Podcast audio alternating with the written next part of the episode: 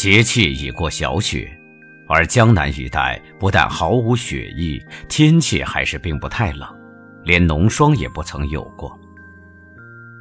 菊花正开得挺好，正是举行菊展的好时刻。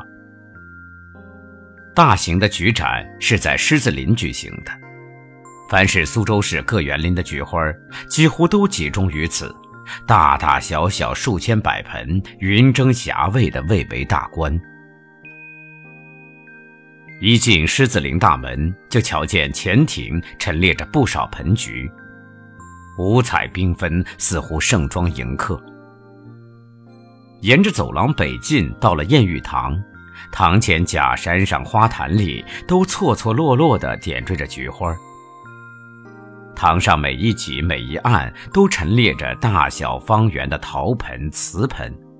盆中都整整齐齐地种着细种明种的菊花，真是形形色色、林林总总，认识丹青妙手，怕也没法一一描画出来。当初陶渊明最爱赏的，大概只有黄菊一种，怎能比得上我们今天的幸运，可以看到这样丰富多彩的各种名菊，而大开眼界、大饱眼福呢？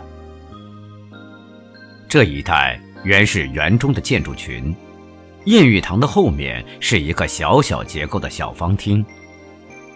从后院中走出一扇海棠式的门，就到了一峰直柏轩。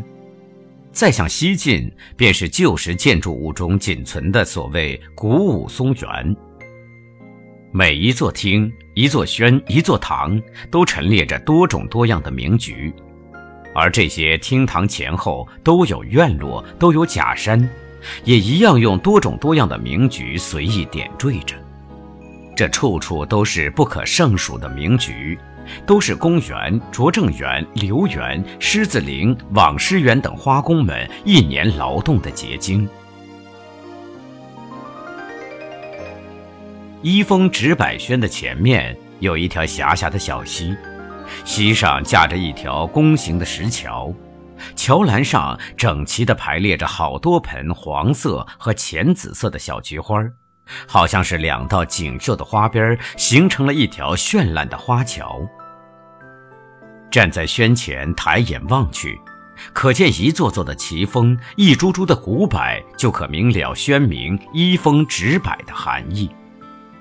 此外，还有头角峥嵘的石笋和木化石，都是五六百年来深立兴废的古物，还是元代造园时就兀立在这里的。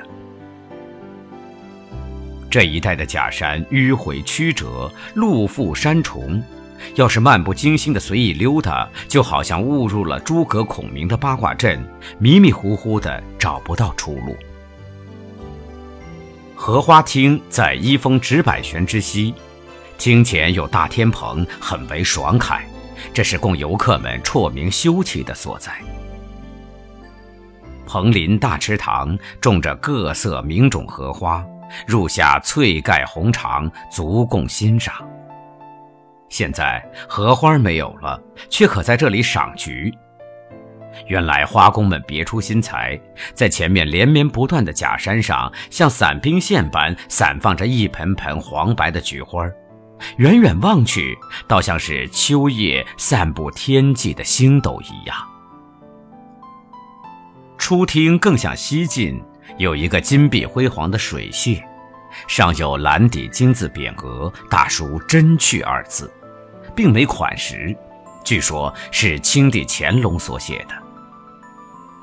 西去不多远，有一只石造的画舫，窗嵌五色玻璃，十分富丽。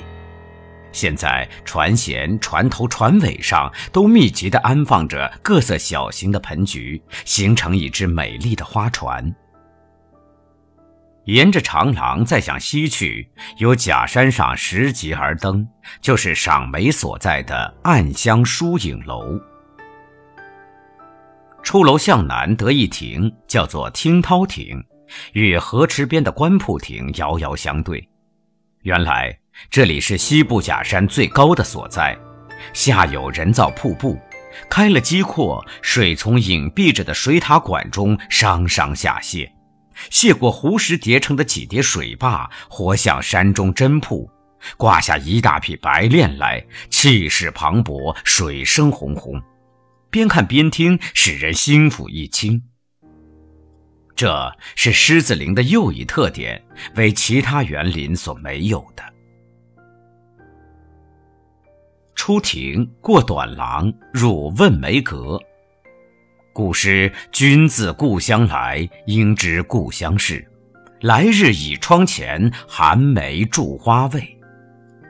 因阁下多梅树，就借用“问梅花开未”的意思作为阁名。阁中桌凳都做梅花形，窗上全是冰梅纹的格子，而又挂着“倚窗春讯”四字的横额。都是和梅花相互配合的。现在当然不用问梅花开否，但也有菊花可赏，林和靖可只得反串陶渊明了。从这里一路沿廊下去，还有双香仙馆、扇子亭、丽雪亭、修竹阁等建筑物。为了这一带已没有菊花，也就不用留恋了。